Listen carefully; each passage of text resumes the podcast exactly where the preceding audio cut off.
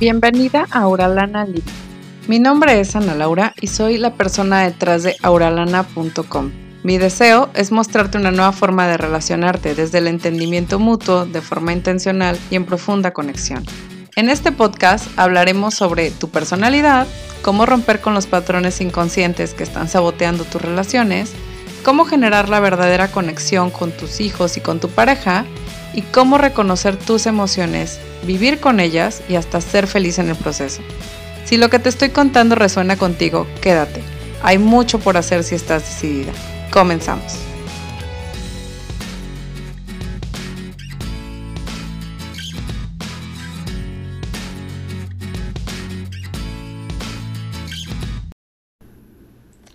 Hola, bienvenida y bienvenido a un episodio más de Auralana Living Podcast. El día de hoy vamos a hablar acerca de cómo nuestras emociones pueden dominarnos. Vamos a hablar, miren, este es un tema que surgió porque em, he estado viendo muchísimo en redes sociales. De repente cuando veo cosas en mi industria, porque yo misma sigo a ciertas coaches que me encantan, una de ellas habló específicamente de este tema de las emociones y ella decía que no deberíamos ser emocionales, que deberíamos de ser mucho más mentales. Em, la gente se le fue encima. O sea, fue como, no, sí tenemos que sentir nuestras emociones, ¿por qué hablas de reprimir nuestras emociones? Miren, entiendo que el comentario estuvo muy mal entendido, pero también es cierto que está muy de moda hablar de emociones ahorita, de sentir nuestras emociones, de darnos permiso para sentir. Parece que somos esta generación que a la que le está tocando venir a romper el paradigma de que tenemos que reprimir, ¿no? Pero luego creamos un nuevo paradigma en el que todo se trata de sentir, en el que tú actúas dependiendo de cómo te sientes. Y eso es otro extremo que crea otro paradigma y que tampoco nos deja con una respuesta ni con algo que realmente podamos utilizar. O sea, no es realmente una solución. Simplemente nos deja en otro extremo por así decirlo. Entonces quiero iniciar por decirte que todos vivimos nuestras emociones, o sea, todos tenemos emociones, son parte de la experiencia humana, incluso esas personas que parecen desconectadas de sus emociones, no sé, por ahí un tipo 5, un tipo 8, que son personas que se vuelven más invulnerables ante sus emociones. Incluso estas personas sienten, o sea, no significa que no sientan. Por ejemplo, el tipo 3 para ejecutar eh, un tanto como que pone sus emociones a un lado para poderse permitir ejecutar. Ahora, esto es también un más o menos, ¿no? Porque el eneatipo 3 más bien se apoya de emociones em, de motivación y de logro y de querer vestirse de la gloria, por así decirlo. Y de esta manera es como genera estas emociones em, que le permiten también actuar.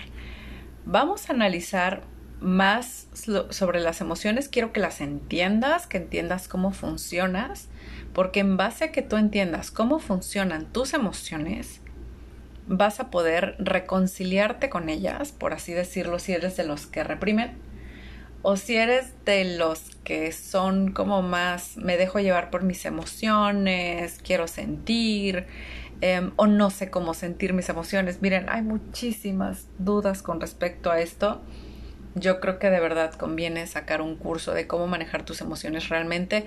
La mayoría de la gente, o, o digo yo asumo, ¿no? Tal vez que no es el tema favorito de muchas personas, pero cuando aprendemos a dominar nuestras emociones, cuando aprendemos que estas son parte de nuestra experiencia humana y las asimilamos. Y también no dominamos nuestras emociones, sino que más bien nos dominamos a nosotros, para que puedan procesar para que podamos procesar estas emociones. Por eso les digo, es un tema tricky y complicado y en donde nos podemos resbalar muy fácil en otro paradigma, ¿ok?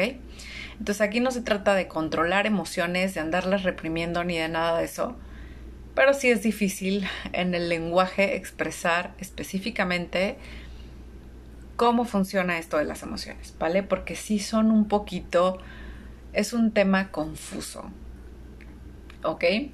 Y que realmente lo podemos simplificar. Y voy a tratar de simplificarlo en este episodio lo más que pueda, porque de verdad, cuando yo vi cómo atacaron esta coach, por eso, dije, qué impresionante cómo las personas están entrando a este nuevo paradigma de hay que sentir, lo más importante es sentir, y wow, este, nos está convirtiendo en una sociedad súper indulgente. ¿ok? Este episodio no es para que te latigues ni mucho menos. Quiero que entiendas mejor cómo funcionan tus emociones para que puedas procesar mejor y apoyarte incluso de ellas. O sea, ¿qué pasaría si pudiéramos apalancarnos de nuestras emociones en lugar de estarlas reprimiendo?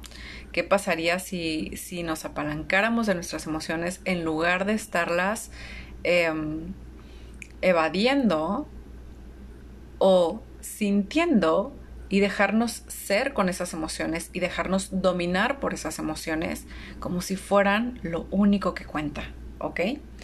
Entonces, bueno, vamos allá.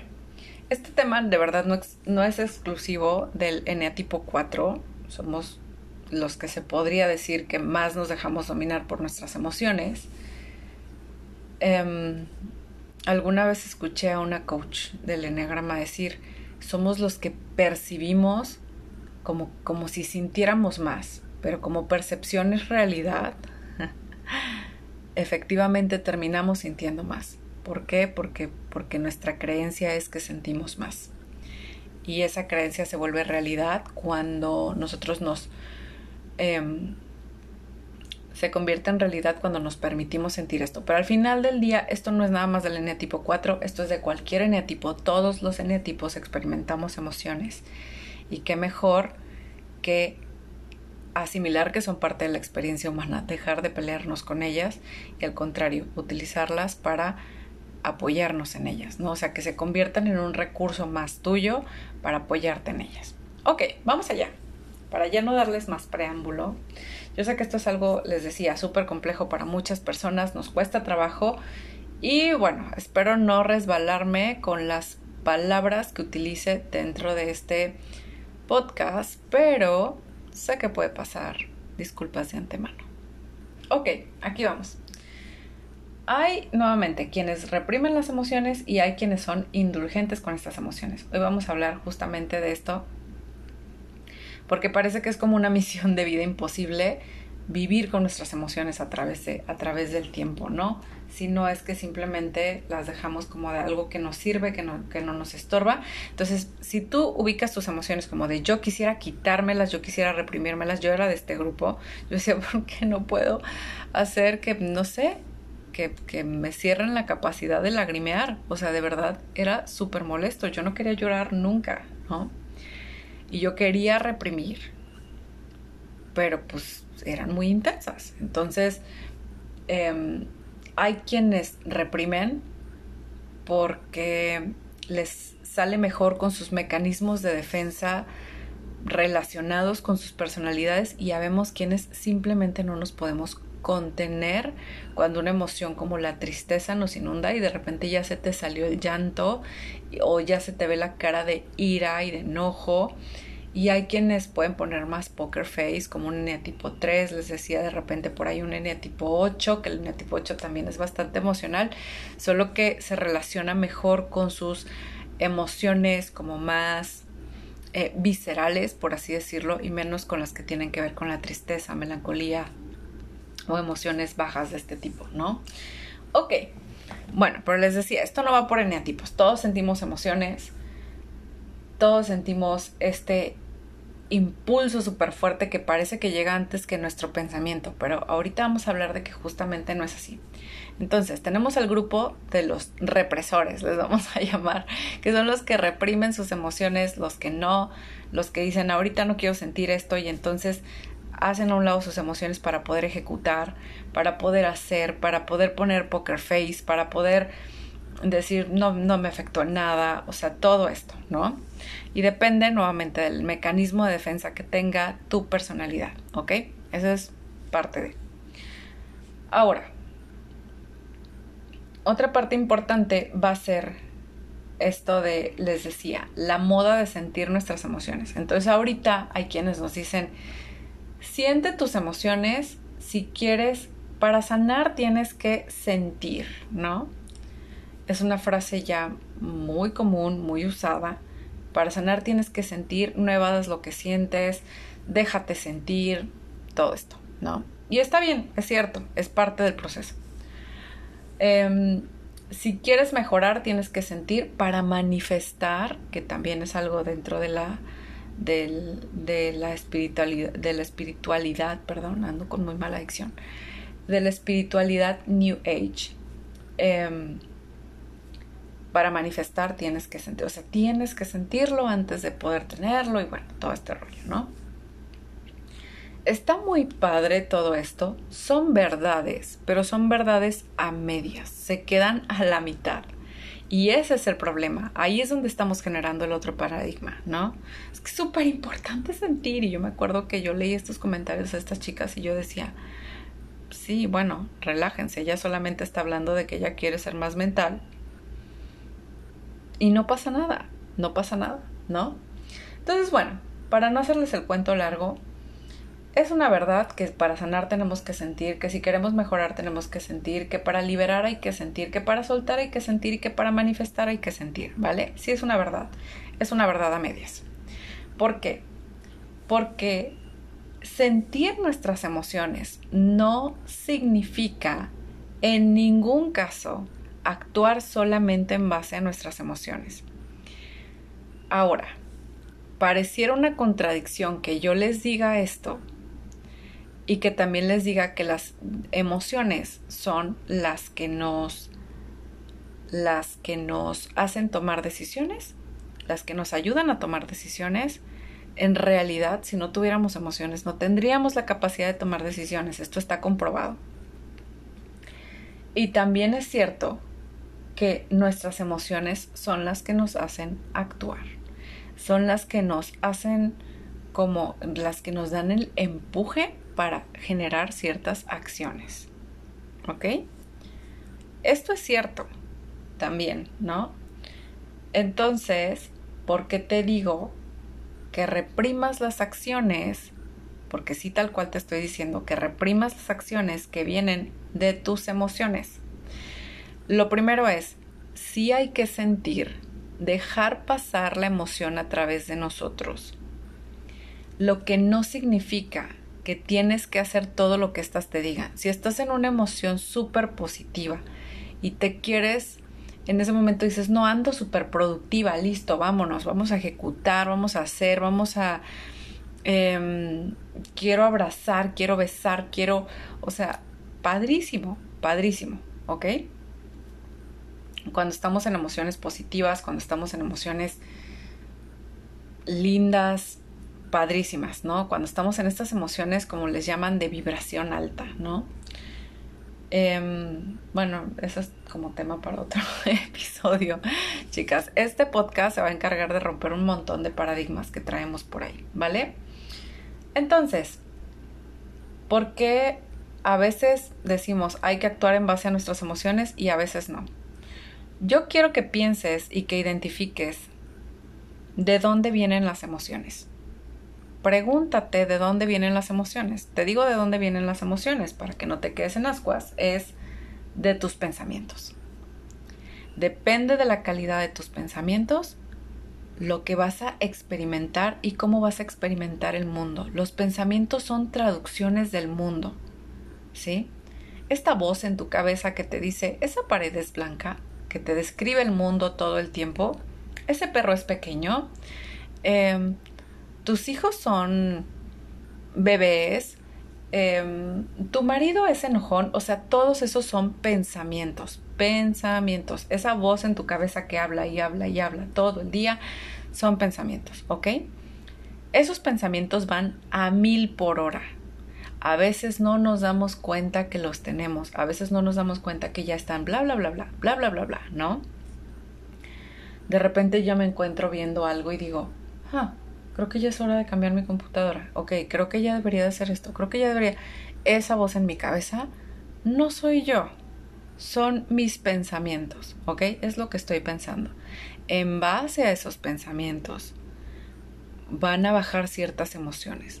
Los pensamientos van tan rápido que a veces no, y las emociones son un mecanismo tan mm, tan afinado, tan pegado uno con otro. Imagínate que, y esto me pasó justamente el día de hoy. Hoy estaba tratando de grabar un audio para el grupo del Círculo Interno de Telegram. Por cierto, si no estás ahí, incluyete. Está el link en mi perfil de Instagram. Y te lo voy a dejar también en el podcast de este episodio. Pero bueno, disculpen el comercial. Entonces estaba yo grabando un audio para el grupo de Telegram y de repente se acercó un gato. Ahora, ¿qué tiene este gato de malo? Absolutamente nada, simplemente se acercó a mis pies. Pero yo empecé a sentir mi cuerpo, mi cuerpo temblar, mi voz cambió, vamos, mi mente percibió y mi cuerpo percibió al animalito acercarse y lo percibió como un peligro. Algo malo está pasando, ¿no? Y yo, la emoción del miedo bajó tan fuerte que ni siquiera pude utilizar mi mente consciente para entender qué estaba pasando. Mi mente consciente estaba grabando un audio y en el audio obviamente sale mi voz como temblorosa y lo tuve que borrar porque de verdad me asusté mucho, ¿ok? Pero entonces los estímulos que nosotros percibimos bajan de inmediato como una emoción, como un, una forma, un mecanismo de supervivencia. Así que sí, las emociones son rápidas porque nos tienen que poner en movimiento Sí, eso es lo que tenemos que hacer. Les digo una cosa, brinqué y hablé como con este tono de voz súper tembloroso y mi mente consciente no lo registró. ¿Ok? Simplemente fue un acto como de percepción de todo, de todo el resto de mi cuerpo. ¿Ok? Entonces, ¿a qué voy con esto? Nuestro cerebro actúa de diferentes maneras. En cuanto nosotros percibimos algo, eso baja como una emoción y a veces ni siquiera he terminado de entender en mi mente consciente o mi corteza prefrontal, que es como la mente más consciente, no el subconsciente, el subconsciente es el que percibe todo en todo momento, es una cosa brutal.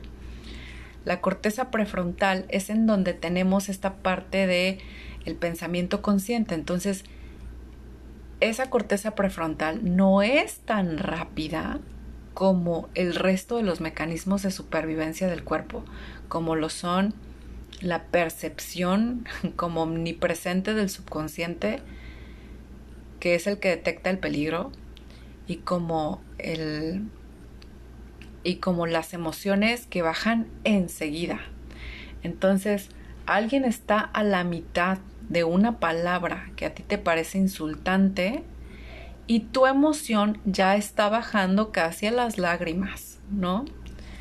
Entonces, por supuesto que tiene que ver con percepción, por supuesto que tiene que ver con traducciones mentales. Si alguien me está diciendo algo horrible para mí, me acuerdo que yo antes lloraba mucho porque me decía, si alguien me decía que era una inútil o que era una floja, o sea, era como algo que me dañaba al core, así como que me llegaba al, mero centro, ¿no? y podían estar a la mitad de la palabra y yo ya tenía las lágrimas derramando, derramándose en mi cara. ¿Ok? Ven, porque les digo que no era como tan padre esta parte de yo, yo que de verdad quería cancelar el llanto. Aparte porque, aparte del enojo que me causaba, me daba mucha tristeza. Entonces era como tener las dos emociones al mismo tiempo allí. En fin, el punto es que así es como funcionan las emociones, ¿vale? Y el punto también aquí es que nos demos cuenta que en base a la calidad de nuestras percepciones va a tener todo que ver y va a estar muy relacionado con cómo sentimos el mundo, con cómo lo traducimos y con qué emociones se desatan a partir de eso. Ahora, así como cuando éramos pequeños nos enseñaron que incluso si estamos enojados no podemos ir por allí golpeando a las personas y tenemos ese auto mínimo de autocontrol, o sea, regularmente lo tenemos. Hay, hay personas que no, pero bueno, la mayoría de nosotros logramos hacer eso, ¿no? O sea, logramos decir, pues le sueno el claxon, pero no me voy a bajar del carro a golpearlo, ¿no? Otra vez, la mayoría ahora, no, significa que siempre sea así. Em, si alguien dice algo que me molesta, procuro no voltearme a decirle un montón de cosas horribles, ¿no? ¿Por qué? Porque nos enseñaron de no, no hagas eso, pegar no es bueno, no es la forma de solucionarlo, hay otras formas de tratarlo, bla, bla, bla, ¿ok? Entonces, ahora, cuando nosotros le decimos a un niño, entiendo que estás enojado, pero no puedes golpear por eso a tu hermano, es básicamente lo mismo que yo te estoy diciendo ahorita, en este instante, diciéndote, sí, sí puedes experimentar tu ira, pero eso no significa que es válido para ti insultar a tu pareja. Es lo mismo. ¿Sí? Sí puedes estar muy triste, pero eso no, no se vale por eso saltarte todas tus obligaciones. ¿Ok? Y a veces tenemos que hacer cosas cuando no nos sentimos bien para hacer esas cosas. Es parte del mundo real. Es parte del mundo y sus reglas. Y me encantaría decirte que no, que cuando estés triste, que el mundo se detenga porque tú te sientes triste y tienes que sentir tu emoción. Nadie te dice que no la sientas. Yo no te digo que la reprimas. Deja que pase a través de ti. Las emociones no duran tanto. Otra vez, ¿de dónde vienen las emociones? De los pensamientos, a menos de que tengamos pensamientos que están perpetuando esa emoción. Esos pensamientos están perpetuando tus emociones bajas. Y si tú te dejas o te permites que estos pensamientos te dominen, vas también a permitir que estas emociones te dominen cuando sentimos que estamos tan metidos en nuestra narrativa, es que tengo la razón, es que de verdad permitimos que estos pensamientos se generen como raíces y sea mucho más difícil remover estos pensamientos y reemplazarlos por, otro que por otros que nos sirvan. Pero ahí te va. No te tienes que tardar 10 años en hacer esto. Generas esos nuevos pensamientos. Te das cuenta de cuáles a ver, ¿por qué estoy tan triste en esta situación? ¿Por qué siento que me está llevando la fregada? ¿No? Así, tal cual. ¿Por qué siento que no puedo con esta situación? ¿Qué estoy pensando? No, pues que no me quieren ver, que me rechazan, que me abandonan, que la historia que traigamos. En lugar de seguir alimentando la historia, ¿qué tal si la cuestionamos? ¿Qué tal si cuestionamos estos pensamientos? ¿Ok? Decirte que puedes solamente actuar basada en lo que sientes, basado en lo que sientes, es decirte que está permitido hacer berrinche cuando tú quieras. Y se nota en los resultados y nuestra calidad de vida. Cuando nosotros nos dejamos llevar por nuestras emociones y te habla un eneatipo 4 que de verdad se dejaba llevar muchísimo por sus emociones y que ahora en ciertas áreas de mi vida sigo siendo indulgente con estas emociones y ay es que no quiero empezar todavía con esta alimentación sana porque Pues porque ahorita, no sé, estoy muy abrumada con todo y me permito sentirme abrumada, me permito sentirme, o sea, no creas que te estoy hablando desde el nicho de la perfección, pero sí intento todos los días no solo elegir mis emociones y las emociones que me van a apalancar, sino los pensamientos y las traducciones mentales que más me ayudan a tener un mejor estilo de vida y unos mejores resultados. Eso sí te lo puedo jurar. ¿Ok? Entonces, cuando nosotros vamos por la vida siendo, ay, pues es que así me siento y así esto, miren, cosas que yo hacía cuando, cuando me dejaba llevar totalmente por mis emociones no, pues es que no quiero trabajar hoy porque, porque pues no me siento como con ganas, como, como que me siento cansada, como que me siento, ¿sabes qué? Voy a trabajar al mínimo. Y pues, ¿qué pasaba en mi trabajo? Resultados mediocres. Es que, ¿sabes qué? No, no me siento como para hacer ejercicio hoy. Pues no haces ejercicio, ni hoy ni toda la semana, ¿no? Em, es que, ¿sabes qué? Em, no, prefiero no hacerlo ahorita, lo empiezo después. Procrastinación a todo lo que da. La procrastinación es una mala administración de pensamientos. Es eso, no es otra cosa. ¿Ok? Entonces, esta es justamente la parte. Decimos, no, no, tengo ganas, mejor me pongo a hacer otra cosa. Y bobeamos y hacemos y, y encendemos Netflix y tal. Y el problema es que efectivamente actuamos de acuerdo a nuestras emociones, nos dan placer inmediato esas emociones. Yay, ya cambiamos la emoción de, ay, me siento triste, me siento tal, estar súper entretenida viendo Friends en Netflix. Pero nuestros resultados, pues van a ser pobres, mediocres, de resultados de gente, pues no sé, hedonistas, em, resultados que realmente no nos traen nada de crecimiento. Entonces, escuchar y sentir nuestras emociones, que, esta es otra parte, ¿no? Escucha la emoción, trae un mensaje específico para ti. Por ejemplo, que te da miedo escribir ese capítulo del libro, que no quieres enfrentar esa conversación. El otro día yo le decía a mi esposo, márcale fulanito de tal, porque estaban los dos enfermos de COVID, él y un compañero de él, y me dice, es que sabes que, este, sí, ahorita le marco. Y sí, ahorita le marco. Y me acuerdo que en una de esas le dije, márcale ya. Y me dijo, no me había dado cuenta, escuchar nuestras emociones, no me había dado cuenta que estaba tratando de evadirlo porque sé que va a ser una conversación incómoda porque él ahorita está pues como muy mal y marido como buen en tipo 7 le huye a ese tipo de cosas. Pero honestamente chicas, yo también le huyo a ese tipo de conversaciones. Pues es que es, es terrible hablar con alguien que ya, sea que regularmente ni siquiera hablas con ellos, o sea, el señor estaba súper enfermo y su esposa era la que nos contestaba. Entonces es como terrible porque está pasando por un momento duro y no sabes ni qué decirle y bueno. Entonces evadimos ese tipo de cosas, ¿no? O sea, voy a tener que, sí, o cuando queremos poner un límite, no, mejor no, mejor lo pospongo, ¿no? O sea, y otra vez, eso va a tener un resultado directo en la calidad de nuestras relaciones, en, en los vínculos que podemos generar, en, en, qué tanta estructura le damos a nuestras relaciones y qué permitimos y qué no permitimos. Y todo por el placer instantáneo, todo porque una emoción me dijo, mm, es incómodo, ¿no? Entonces, esta es justamente la parte que quiero que tú te quedes.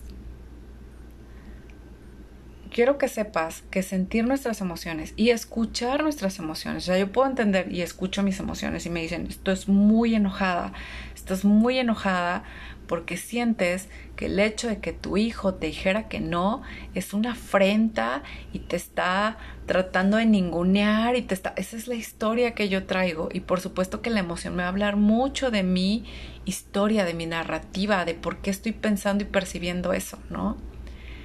Y desde ahí podemos elegir cosas distintas.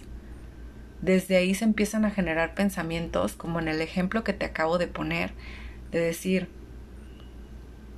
a ver, realmente mi niño de nueve años tenía esa intención al decirme que no, o es porque está generando sus primeras oposiciones, porque realmente este es su proceso y está generando su individualización em, como esta primera casi, casi que preadolescencia, ¿no?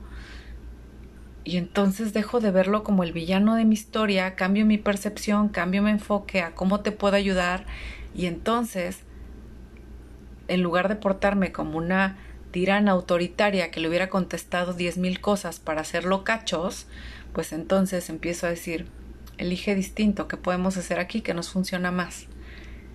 ¿Es difícil? Sí. ¿Requiere práctica? Sí. ¿Podemos elegir en cada ocasión intentar hacerlo? Sí. ¿Se te va a pasar en un montón de ocasiones? También. También. Eso no, o sea, el, el espíritu perfeccionista de todo o nada no entra aquí tu espíritu perfeccionista de todo o nada, que yo sé que tengo una audiencia llena de perfeccionistas, no entra aquí. No significa, bueno, pues, este, no lo hice el 100% del tiempo, entonces me tengo que latigar. No, no, esto, esto es parte de la experiencia humana. ¿Qué tanto puedes dominar tus pensamientos? que tanto los administras y los manejas como tú necesitas, qué tanta conciencia tienes de ellos, qué tanto manejas tus emociones, cómo atraviesas o cómo haces el, el balance entre ser un ser espiritual, pero también estar encarnado y tener las reglas de este mundo material. Eso es todo parte de la experiencia humana. El problema es que de repente rompemos un paradigma para crear otro y empezamos a decir que todo son las emociones y que te muevas todo en base a cómo te sientes. Nunca es así. O a veces escuchamos a alguien, un mentor, un guía, un coach, que te habla de sentir tus emociones y te quedas hasta esa parte de la historia y apagas el episodio y, y, te quedas nada más o te enfocas solamente en esa parte y ya no te diste cuenta que hay otra gran verdad escondida en todo lo demás que se tiene que hacer para nosotros también entender que así como nuestras emociones hay que reconocerlas y escucharlas y sentirlas, también tenemos que entender que no lo son todo ni nos justifican. Es que estaba enojada, por eso lo hice. Es que estaba súper abrumada, entonces ya no hice nada. Es que estaba, es que no, no me sentía bien, o sea, este tipo de cosas hablan de un mal manejo de emociones. Hablan de un manejo de emociones, miren, les decía, tal vez no un mal manejo de emociones, pero sí uno que no nos es funcional, como le quieran poner. La verdad es que también es cierto que a esto me refiero, ¿no? No es tanto un mal manejo de emociones, sino es un manejo de emociones que no nos trae los resultados que nosotros queremos. Puede no estar bien ni mal, pero al final del día no nos trae lo que estamos buscando, ¿ok? Ay, les decía que me iba a resbalar en esto y efectivamente así fue. pero yo espero que los conceptos hayan quedado súper claros. Mm, y, y nuevamente, no actuar en base a las emociones requiere mucha voluntad, mucho combustible mental. No te castigues si no lo logras al 100%. Es más, no creo que exista alguien que lo logre al 100%. No creo. Muchísima gente muy disciplinada, muy el efecto compuesto, muy con, mucha estructura, también personas que, que, que de verdad han logrado más manejar sus emociones. Yo creo que de verdad el mundo es de las personas que que logran manejar sus emociones, ¿ok? De verdad creo que tienen una ventaja impresionante en sus vidas y en lo que tú los ves hacer. Sin embargo, esto sí toma mucho, mucha voluntad, mucho combustible mental, mucho generar conciencia. Y es un proceso que no podemos adelantar, es un proceso en el que definitivamente tenemos que hacer maestría. Y es un proceso en el que cada quien va a su paso para que no juzguemos a los demás y para no juzgarnos a nosotros. Como, juzgamos, como nos juzgamos a nosotros, juzgamos, juzgamos a los demás. Entonces no te juzgues tan duro y vas a ver cómo la aceptación de lo que los demás hacen y sus procesos va a venir como por añadidura, ¿vale? Espero que este episodio te haya gustado. Siento que es un tema súper controversial, pero al mismo tiempo creo que también es momento de que hablemos de estos temas, de que les demos la importancia y de que sepamos que sentir y vivir en base a nuestras emociones también es zona de confort. También es el placer inmediato. También es... Em, también es no lograr maestría dentro de lo que tienes que hacer dentro de esta experiencia humana, ¿no? Entonces, bueno, nuevamente muchísimas gracias por estar, por ser y por escuchar. Muchísimas gracias por ser parte de Auralani Living Podcast. Y bueno, un abrazo. Hasta pronto. Si este contenido resuena contigo, te invito a suscribirte al podcast y de esa forma no te pierdas ningún episodio. Compártelo en tus historias de Instagram y etiquétame o envíame un mensaje directo. Recuerda que solo así puedo conocer tus opiniones y de paso nos ayudas a llegar a más personas.